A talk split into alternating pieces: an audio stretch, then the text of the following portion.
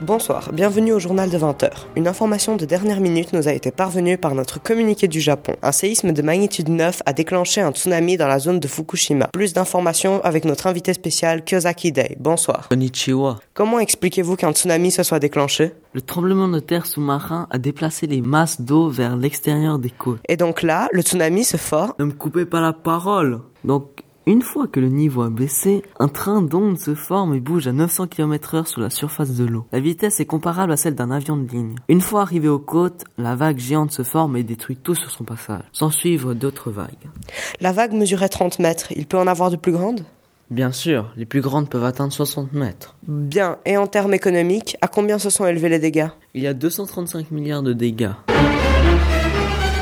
235 milliards En effet, causant aussi la mort de 1800 personnes. Les tsunamis sont donc un risque à ne pas prendre à la légère. Mais y a-t-il un moyen de s'en protéger Nous pouvons en effet les prévoir. Pour commencer, comme par exemple utiliser des images, satellites ou alors utiliser des systèmes d'alerte au tsunami dans l'océan.